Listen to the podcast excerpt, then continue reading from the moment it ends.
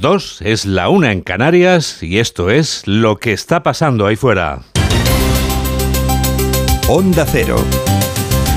Noticias fin de semana. Juan Diego Guerrero. Buenas tardes a todo el mundo. Lo que votemos dentro de una semana hará que Pedro Sánchez y Alberto Núñez Feijó empiecen a buscar empresa de mudanza. Uno, por si acaso tiene que sacar sus pertenencias de la Moncloa y el otro, por si acaso, tiene que llevar las suyas a ese palacio en el que reside el presidente del gobierno. Tanto Sánchez como Feijó lo saben y por eso pisan el acelerador este domingo para seguir peleando por convertir a sus candidatos en presidentes autonómicos o en alcaldes, como es el caso de Isabel Díaz Ayuso, que acaricia la mayoría absoluta en la Comunidad de Madrid según los sondeos. La presidenta madrileña explica en una entrevista que publica este domingo el diario La Razón por qué está convencida de que los españoles no aprueban los pactos de Pedro Sánchez con Bildu y con Esquerra. Y yo estoy convencida de que el pueblo español esto no lo quiere, esto no nadie lo ha pedido, esto ya no va de izquierda a derecha, esto va de que todos aquellos que queremos un país unido en las diferencias, afortunadamente, y en la pluralidad, sigamos conviviendo con las reglas que nos dimos todos o que dejemos España en manos de aquellos que creen que el fin justifica los medios y que abiertamente nos dicen que odian nuestro país. Nuestro país se llena de mítines y aunque podamos acabar cansados de ver tanto mitin, también es bueno pensar que vivimos en libertad. No hay más que mirar al extranjero para encontrar ejemplos de lugares en los que no puedes vivir, vestir o votar como quieras. No hay más que mirarlo para darse cuenta de que la democracia es un sistema que, como todo en esta vida, resulta mejorable, pero ninguno es mejor que este. Ninguno.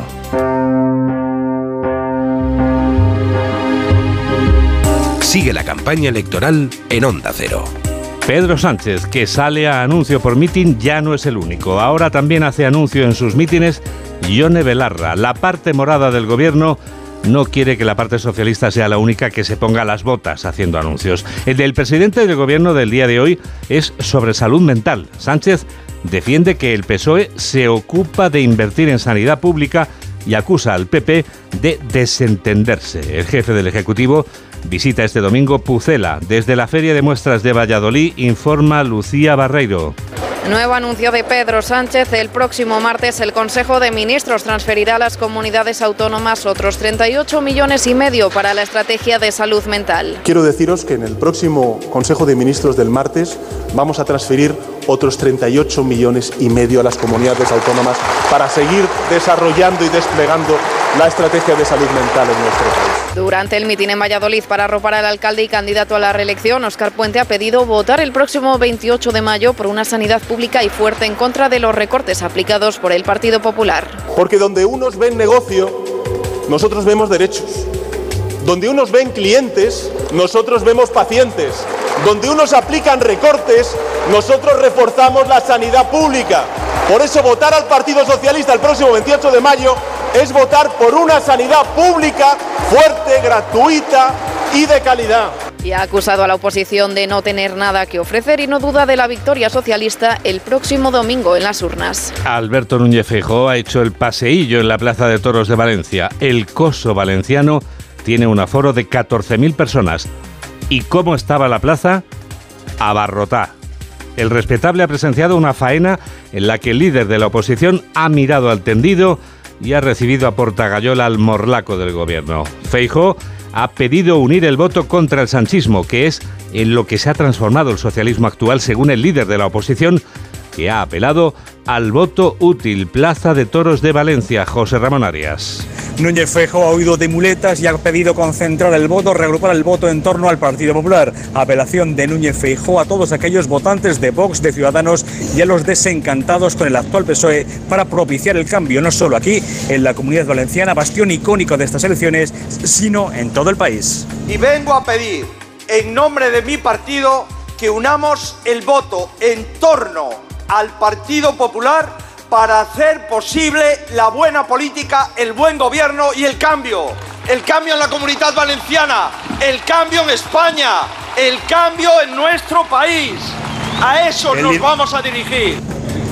El líder popular ha sacado pecho del acto multitudinario que ha tenido lugar esta mañana aquí en la Plaza de Toros de Valencia, un acto de entrada libre que refleja, dice que no hay el miedo a la calle que sí tienen otros y el nerviosismo del que hace gala el presidente del gobierno. Oye, que un presidente de izquierdas le tenga miedo a la calle es que debe de estar haciendo las maletas ya, porque a la calle no se le tiene miedo, a la calle se le sirve.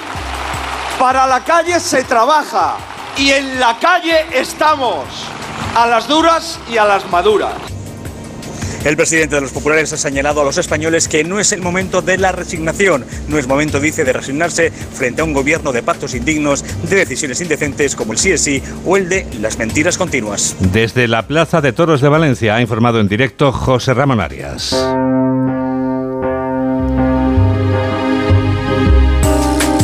Podemos también hace anuncios, no solo van a, limitar el alquiler, sino que también van a limitar la compra de viviendas a los no residentes en las zonas tensionadas. Yone Belarra, secretaria general del Partido Morado, no ha explicado cómo, pero estamos en campaña. En campaña también anda Yolanda Díaz, que hoy sí hace campaña con Podemos. Ha presumido de los éxitos de la política laboral que ella misma dirige en el Ejecutivo y ha lamentado que hubiera ministros que deben de ser socialistas que no confiaban en ella. Laura Gil. La ministra e impulsora de Sumar, Yolanda Díaz, ha reconocido, sí, esa falta de confianza inicial en el Consejo de Ministros en torno a sus propuestas para a continuación captarse de haber llevado a nuestro país a una mejor posición económica gracias a la entrada de Podemos en el Gobierno durante su intervención en Mérida en un acto de apoyo hoy a los candidatos morados en Extremadura.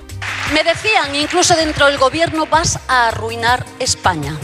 Y lejos de haber arruinado España, hemos demostrado que gobernamos mejor y hoy la Comisión Europea dice que la economía española crece porque por primera vez el mercado de trabajo va bien y el impacto de la reforma laboral y del salario mínimo fue extraordinario. Por tanto, gobernamos mejor que lo hacen ellos.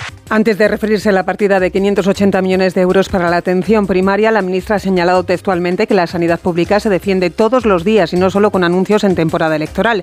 Y arremetió de nuevo contra los dirigentes del PP por estar instalados en el no permanente y rechazar, por ejemplo, que se aplique la nueva ley de vivienda. Un Partido Popular que insiste, la también ministra y actual líder de Podemos, Yone Belarra, admite abiertamente ya su intención de romper las reglas de la democracia con sus planes para ilegalizar primero Bildu y después a los nacionalistas y a Podemos. Ahora lo dicen a las claras. ¿O pensáis que se van a quedar en Bildu? No se van a quedar en Bildu. Después van a ir a por los catalanes. Y después, ¿quiénes vamos a ser los siguientes? ¿Quiénes vamos a ser los siguientes?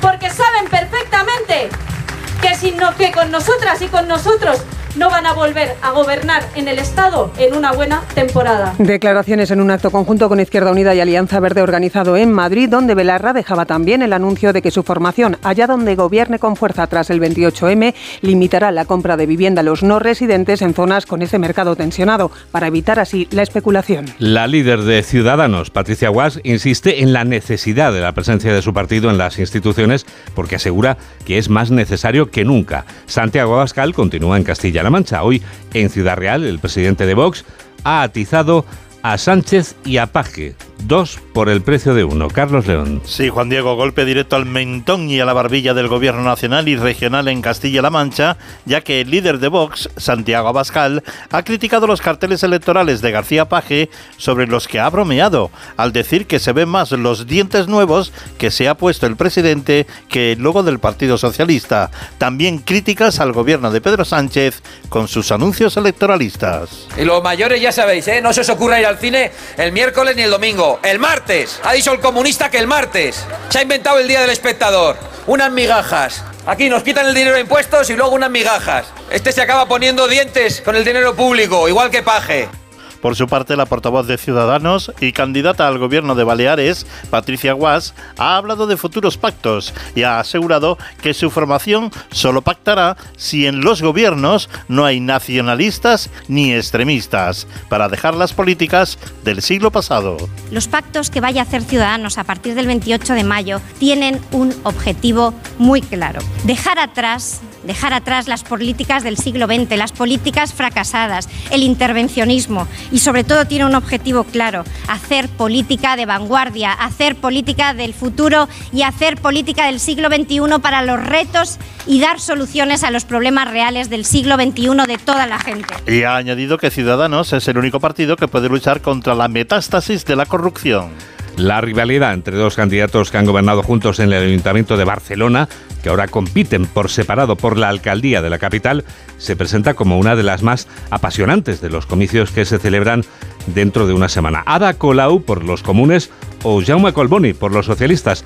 Solo puede gobernar uno. Onda Cero Barcelona, Robert Calvo. Tanto la candidata a la reelección Ada Colau como su socio de gobierno Jaume Colboni se han lanzado reproches hoy domingo a cuenta de la gestión de los últimos cuatro años y también por las propuestas para el próximo mandato. La alcaldesa y cabeza de lista de Barcelona, en Comú, alerta de un posible pacto de los socialistas con Xavier Trias después del domingo 28 para entregar la ciudad a la derecha. Lo más grave y preocupante es que efectivamente tenemos un partido socialista en Barcelona que cada vez más mira hacia la derecha y que claramente ha abierto la puerta a un pacto con Trías para impedir que nosotros podamos seguir transformando la ciudad cuatro años más. Por su parte, el candidato del PSC se ha paseado hoy por un mercadillo en el que ha tratado de convencer a los votantes indecisos. Colboni dice que los socialistas son la única opción para pasar página de la etapa de Colau al frente del consistorio. Ahora el cambio es posible. Y el cambio es posible porque el Partido Socialista lidera todas las encuestas que están saliendo y que van a salir. Y esa es la mejor prueba de que el voto del cambio es el voto para el Partido Socialista, es el voto para la candidatura que encabezo y es la mejor garantía para tener seguridad, progreso, oportunidades y un nuevo alcalde. Colboni ha anunciado que su formación cerrará la campaña en el pabellón del Vall d'Hebron en Barcelona con la presencia del presidente del gobierno, Pedro Sánchez, y del expresidente José Luis Rodríguez Zapatero. Y en este penúltimo día en que se pueden publicar sondeos, merced a la ley electoral de hace 38 años, en este día aparece publicado algún sondeo.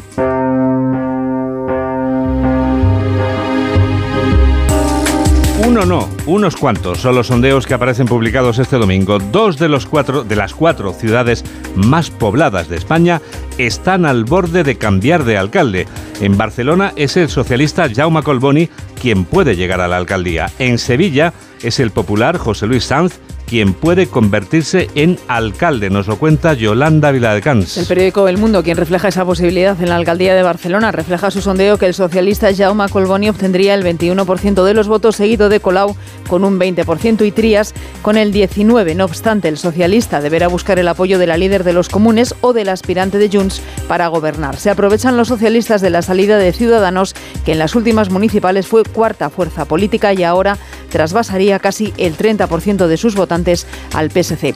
Hay otra alcaldía jugosa, la de Sevilla. Según el mundo, el PP reduce la ventaja del PSOE en la capital andaluza. El socialista Antonio Muñoz obtendría el 38% de los votos, el PP con José Luis Sanz un 36%, que junto a Vox, que sumaría más del 9%, podría dejar a Sánchez sin su gran ciudad andaluza. Hay otra encuesta en ABC que dice que el PP recuperará el 28M, grandes ciudades reforzará además sus apoyos en las que gobierna, logrará la mayoría absoluta, según este periódico, en Málaga y La Rozará, en Santander y Oviedo, tras absorber los votos de Ciudadanos, los populares arrebatarían además al PSOE, Murcia y Logroño. Y último sondeo, en este caso en el país, que ve repunte del PP en la comunidad valenciana y en Madrid, si Podemos entra en la Asamblea, se complicaría, según este periódico, la posibilidad de mayoría absoluta para Díaz Ayuso. Dos y cuarto, una y cuarto en Canarias. Sigue la campaña electoral en Onda Cero.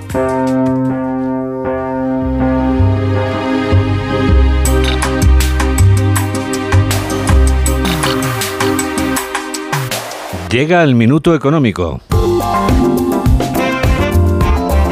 Hoy Ignacio Rodríguez Burgos nos explica en un minuto qué tiene que ver la espita de un depósito con los alimentos básicos. Esta semana se ha levantado una nueva polvareda económica a cuenta de las ayudas públicas al carburante, la posibilidad de retirar a finales de junio la subvención de 10 céntimos el litro al combustible de los transportistas.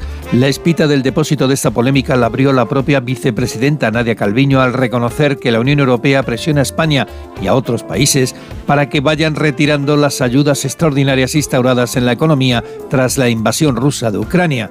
Las asociaciones de transportistas y de camioneros intentan frenar en seco esa posibilidad y recuerdan al Ejecutivo que estas ayudas son parte de los acuerdos con el sector que evitaron la huelga. Una polémica que llega en el tramo final de la campaña electoral. Por eso Economía matizaba rápidamente después que no hay ninguna decisión tomada. De cualquier forma, en el programa de estabilidad enviado recientemente por el gobierno a Bruselas se contempla esta reversión. La retirada de las medidas excepcionales aprobadas tras la crisis energética generada por la guerra de Ucrania. Y entre estas medidas, aparte de la subvención a los carburantes, está también la rebaja del IVA de la luz y del gas y el recorte en el IVA a los alimentos básicos. Desde el Ejecutivo se destaca que la inflación alimentaria crece a menor ritmo que en los meses anteriores, pero todavía aumenta un 13%.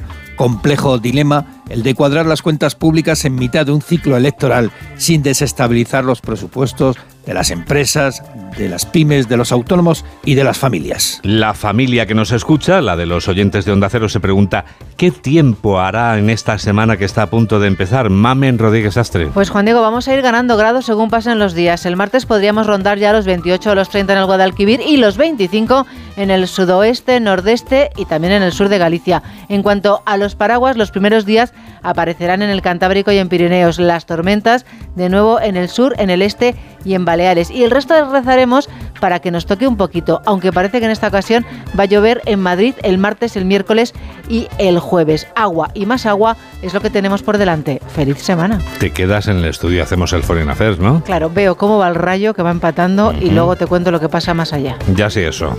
Hola familia, ¿qué tal? Soy Alberto Pereiro y yo también escucho noticias fin de semana de un acero con mi amigo Juan Diego Guerrero.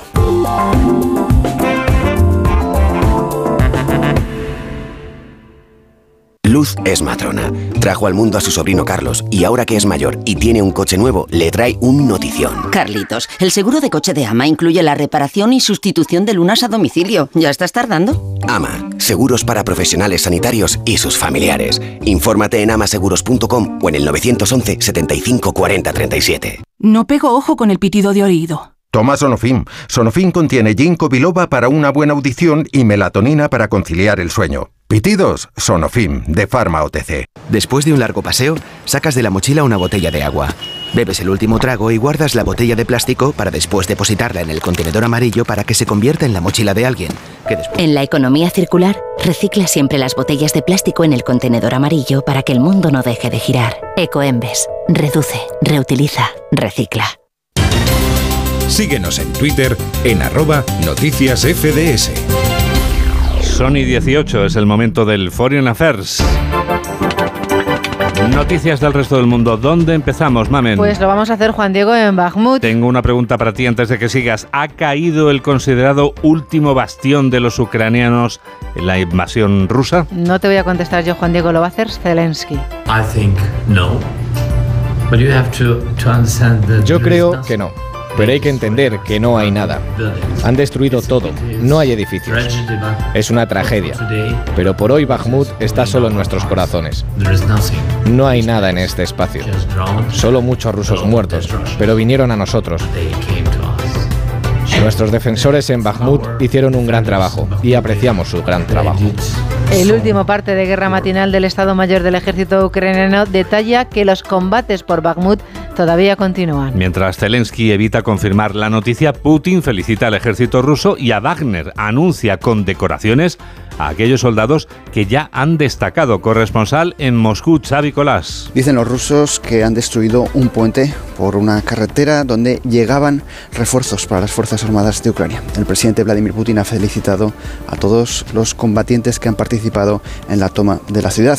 Esto marcaría el final de la batalla más sangrienta y larga de la guerra de Ucrania, pero Kiev dice que sigue luchando y que se dispone a rodear a los rusos en ese enclave. Conocemos lo que dice Ucrania, lo que dice Putin y nos falta, mamen, el resto de los líderes. En la misma reunión en la que Zelensky hablaba de Bakhmut, Biden anunciaba un nuevo paquete de ayuda militar.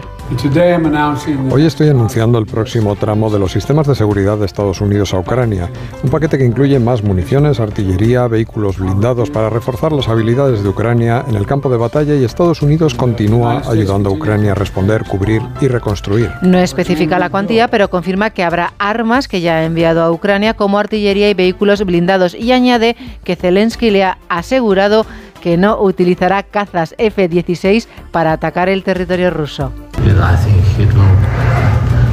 Creo que nos dará una posición más sólida en el campo de batalla, por lo que estamos muy agradecidos de que sea un paquete nuevo. Realmente no conocía los detalles, pero sé que nos tienen un paquete muy grande durante este año. Son más de 37 mil millones. Mi agradecimiento. Nunca olvidamos. Gracias. Zelensky Juan Diego solo tiene palabras de gratitud. Está encantado de las buenas relaciones entre ambos. El G7 mira a Ucrania, China y Corea del Norte. Biden aprovecha sus reuniones bilaterales para invitar al primer ministro japonés y al presidente de Corea del Sur a una reunión trilateral, aunque no hay fecha concreta. Aviso, por tanto, a Kim Jong-un y a China. Curiosamente, 24 cazas y 5 buques chinos han traspasado esta mañana el espacio aéreo de Taiwán. A ver si avanzamos porque no salimos del Pacífico. Solo una cosa antes, también hay terremotos. Hoy se mueve el subsuelo en el Pacífico Sur, al este de Tonga, un país singular, insular, habitado por unas 106.000 personas. No se reportan víctimas ni alerta de tsunami. Bueno, ahora sí es domingo, jornada electoral, por supuesto. Sifoforías, tineladas, simera. Que es algo así como que hoy votan en Grecia a las 6 de la mañana. Eso, exactamente es eso. A las 6 de la mañana, hora española, han abierto los colegios electorales. 10 millones de griegos eligen un nuevo parlamento y su gobierno. En Atenas, pendiente de la jornada electoral, está nuestro enviado especial, Darío Menor. A esta hora ya han votado todos los candidatos de los principales partidos en los comicios generales griegos de hoy, entre ellos el gran favorito, el conservador Kyriakos Mitsotakis, jefe del Ejecutivo saliente. Durante toda la mañana, el flujo de votantes ha sido continuo en los colegios electorales de Atenas. Son muchos los que, como Pablos, padre de familia de mediana edad, reconocen que han votado a Mitsotakis. En cualquier caso, los sondeos vaticinan que el líder del centro derecha lo va a tener muy difícil para revalidar la mayoría absoluta debido a un cambio en la ley electoral. De esta manera, se apuesta por una repetición de las elecciones en julio. Su gran rival, el izquierdista Alexis Tsipras, se ve lastrado por la división en el voto de la izquierda y el mal recuerdo que dejó su gobierno en muchos griegos. De Faristópoli, muchas gracias, Darío. Abrimos ya Mamen capítulo de sucesos. Tenemos 12 fallecidos en una estampida en un estadio de fútbol en El Salvador. Hay 100 hospitalizados, 500 afectados.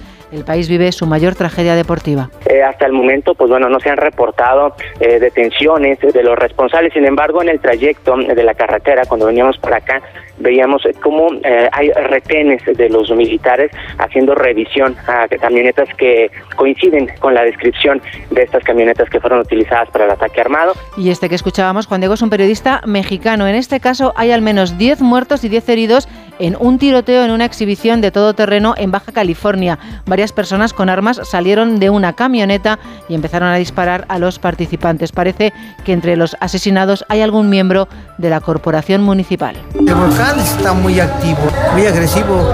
Ha estado tronando mucho en estos días. Eh, tronó dos veces y muy fuerte, muy fuerte. Estamos con ceniza, con bastante ceniza. En la arena nos entra en los ojos, tenemos gravillas siempre. Aquí lo único que nos llueve es arena. Puebla, la localidad en la que se encuentra el Popocatépetl, está en alerta tras una actividad intensa reciente de este coloso. El aeropuerto ha suspendido las operaciones. En México llueve arena y ceniza y en Italia preocupan las inundaciones. Mamen. 14 muertos, 36.000 evacuados, casas severamente dañadas y miles de millones de euros en pérdidas. Ahora todos los esfuerzos están puestos en la larga tarea de limpiar las calles llenas de escombros.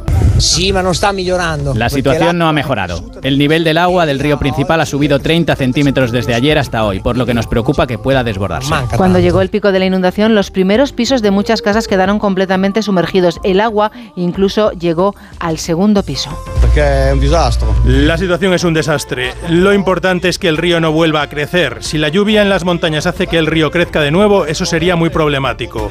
Para los trabajos de limpieza después de la inundación todavía queda mucho por hacer. Los equipos de rescate se enfrentan a un desafío casi sin precedentes. Bueno, mamen, date brillo y terminamos. Y lo hacemos esperanzados en Colombia, donde las fuerzas militares lanzan más de 100 kits de su- supervivencia en la zona de la selva donde se encuentran desaparecidos cuatro menores. Llevan dos botellas de agua, dos de suero, alimentos y elementos de supervivencia como bengalas y silbatos. Ha sido un resumen de Mamen Rodríguez Astre. Hola, soy Alfredo Martínez y yo también escucho Noticias Fin de Semana de Onda Cero con Juan Diego Guerrero. ¿Nervioso por la vuelta al trabajo? Tranquilo, toma Ansiomet. Ansiomet con triptófano, lúpulo y vitaminas del grupo B contribuye al funcionamiento normal del sistema nervioso. Ansiomet, consulta a tu farmacéutico o dietista. Entonces, ¿con la alarma nos podemos quedar tranquilos aunque solo vengamos de vacaciones? Eso es, aunque sea una segunda vivienda. Si se detecta cualquier cosa, nosotros recibimos las señales y las imágenes. Y sobre todo, la policía también podría comprobarlas, e incluso desalojar la casa. Y con la app puedes ver tu casa cuando quieras. Y si es necesario, viene un vigilante a ver si está todo bien. Protege tu hogar frente a robos y ocupaciones con la alarma de Securitas Direct. Llama ahora al 900-272-272. Síguenos en Facebook en Noticias Fin de Semana Onda Cero. Titulares del deporte con Rafa Fernández. Y además con a esta hora un partido en juego en primera división, partido trascendental en Vallecas entre Rayo Vallecano y Español y justo en este momento acaba de marcar y adelantarse el equipo catalán con un tanto a cero al Rayo Vallecano, un partido trascendental para los periquitos para intentar mantener la categoría. Todo en una jornada en la que el Fútbol Club Barcelona anoche recibió su título de campeón de liga, aunque la fiesta blaugrana no fue total porque la Real Sociedad hizo pasillo, pero se llevó los tres puntos al ganar por 2-1. Mismo marcador con el que el Villarreal ganó en Girona y el Athletic al Celta. Además, el sábado nos dejó el 3-0 del Almería al Mallorca y el empate a 1 entre Getafe y Elche. Hoy la jornada se completa a partir de las 4 y cuarto con el Atlético Osasuna, a las 6 y media Valencia Real Madrid y a las 9 el derby sevillano en el Pizjuán entre Sevilla y Betis. En fútbol femenino la última jornada nos deja la noticia de la primera derrota de las campeones de liga, el Barcelona que ha caído ante el Madrid Club de Fútbol por dos goles a uno. El Unicaja está en punto de derrotar al Tenerife en la Liga CB, el único partido de esta matinal y además se adjudicaría así la cuarta plaza que le daría ventaja en los playoffs. Otro punto de máxima atención en Lituania donde el Real Madrid busca a partir de las 7 su undécimo título de campeón de Europa en la final de la Euroliga que les medirá al Olympiacos. Una alegría que nos llega este domingo Juan Diego desde la República Checa. La selección española masculina y femenina se ha llevado el oro tanto por equipos como individual en los 35 kilómetros marcha del Campeonato de Europa con los nombres propios de Álvaro Martín y María Pérez que además ha batido el récord del mundo. Y después de esa alegría, lo que va a pasar ahí fuera. Vuelve Yolanda Viladcans para contarnos las noticias de la semana que viene, las noticias del futuro. Recta final de la campaña electoral con la vista puesta en el domingo 28M, día en el que iremos a votar. Antes escucharemos los mítines de cierre el viernes y el sábado reflexionaremos. El martes, Consejo de Ministros que aprobará los anuncios en materia de sanidad y salud mental que ha hecho este fin de semana el presidente Sánchez. Se reunirá el miércoles, por cierto, la Interterritorial de Salud para analizar la retirada de mascarillas de los centros de salud y el viernes datos económicos con estadística de hipotecas de marzo. En nuestros días mundiales, JD, mira, tómate, pues mira, hoy tienes que tomarte un té esta noche viendo el Betis, que sé que juega tu equipo, porque hoy es el Día Internacional del Té. Entonces lo vas a celebrar así. Magnífica idea. Venga, mañana celebramos el Día Internacional de la Diversidad Biológica. El martes no corras, es el Día Mundial de la Tortuga. Hay que ir Me lo tomaré con calma ese día, claro, naturalmente. El miércoles Día Internacional de las Mujeres por la Paz y el Desarme. Y el jueves dos días, el Día de África y el Día del Orgullo Friki. Qué gran idea. Bueno, ¿cómo pasa el tiempo? Hay que ver. Nos despedimos ya con uno de los dúos que nacieron en los 80 y que publican ahora nuevo trabajo. En este caso, en el caso de The Pace Mod, no nació como dúo, pero evidentemente vuelve convertido en dúo tras la pérdida del fallecimiento de Andrew Fletcher. El nuevo álbum de The Pace Mod lleva como título una expresión en latín, Memento Mori. Recuerda que morirás. Es el título de ese disco, una de sus mejores canciones. Es este Don't Say You Love Me, no digas que me amas.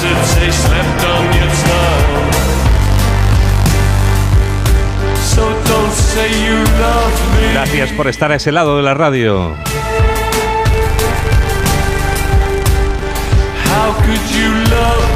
Que la radio te acompañe. Adiós.